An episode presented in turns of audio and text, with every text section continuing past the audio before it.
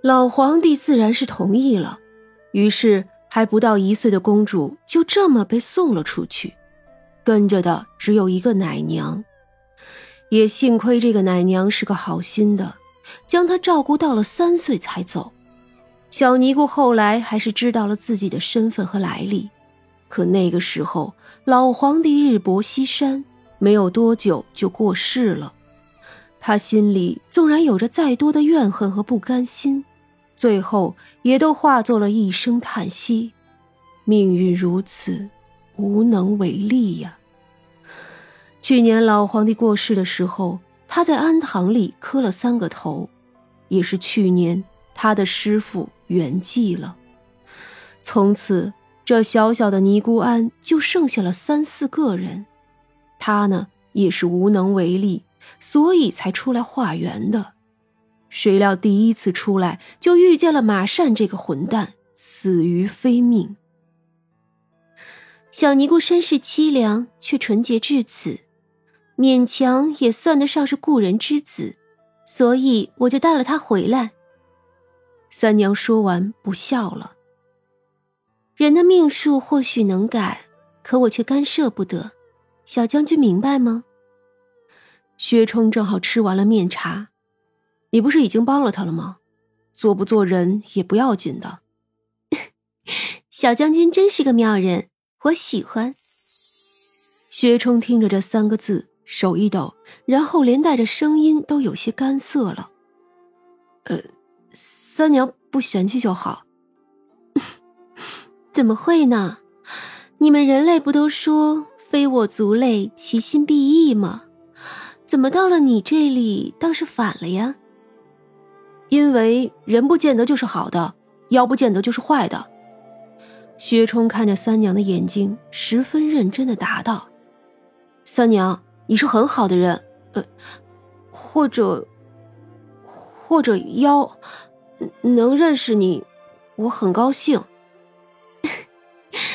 认识小将军我也高兴，只是时辰实在不早了，你是不是该回去休息了？啊，还有最后一个问题，你为什么会出现在那里？薛冲的嘴唇又抿着，我，我之前睡不着。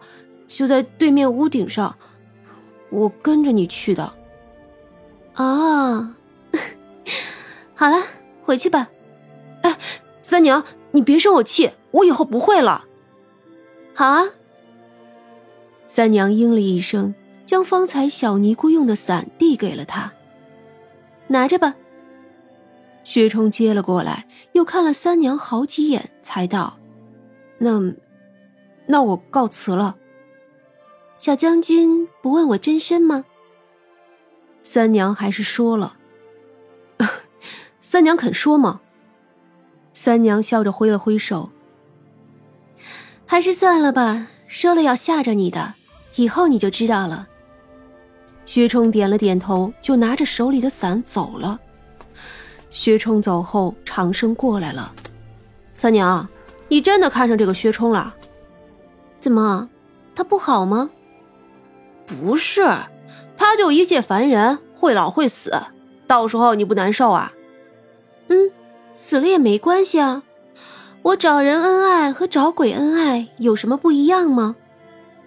长生张大了嘴，半天一句话也没能说出来。好家伙，这还真的没有毛病。张捕头从关着的门上穿了过来，就笑呵呵的道：“哎，有吃的没有啊？”三娘用下巴指了指厨房，自己吃吧，我要睡觉去了。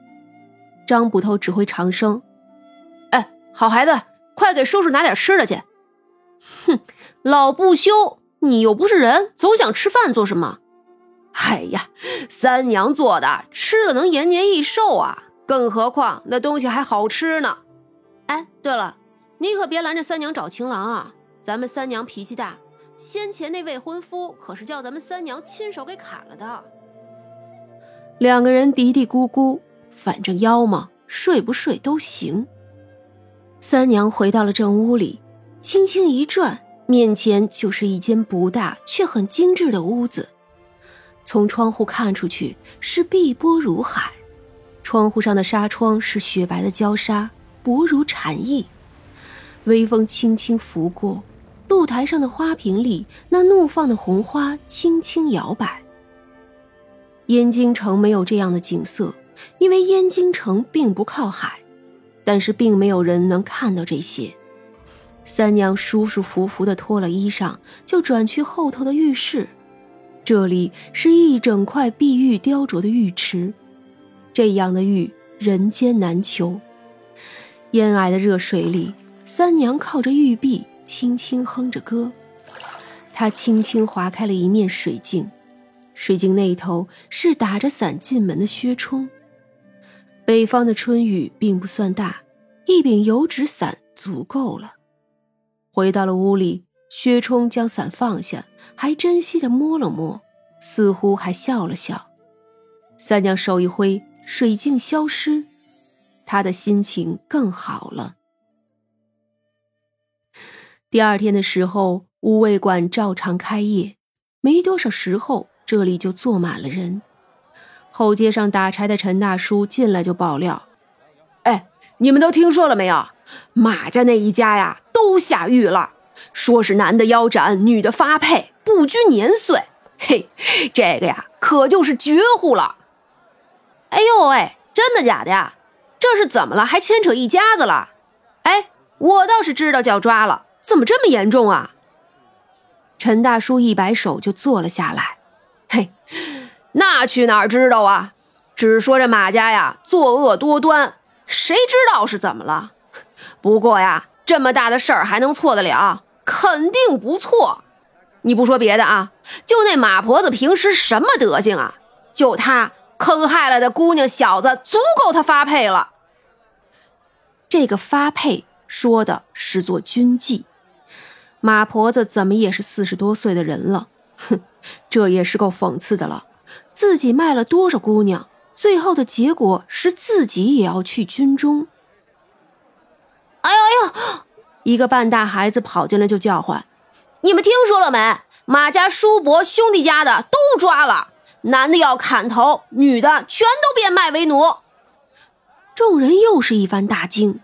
刚才还说是满门呢，现在就成了九族了。就算没够上九族，但是三族都没有保住啊。虽然那小尼姑的身世死了也不能说，但是皇家还是有脾气的，好歹那也是一位公主啊，被一个无赖害死了，这一家肯定是不得好死的。可惜小尼姑死了也没提起这个马善，他或许是相信那善恶到头终有报吧，所以也就更不在乎皇家为他出头了。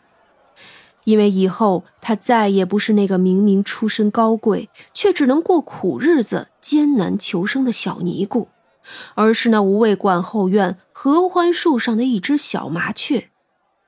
不久后的将来，这是一只开了灵智的小麻雀，叽叽喳喳，活泼可爱。三月下旬，皇帝要去京郊打猎，有不少的人跟随着。一番兴师动众，倒是将街封了好几处。也正因如此，无畏馆里今日生意惨淡。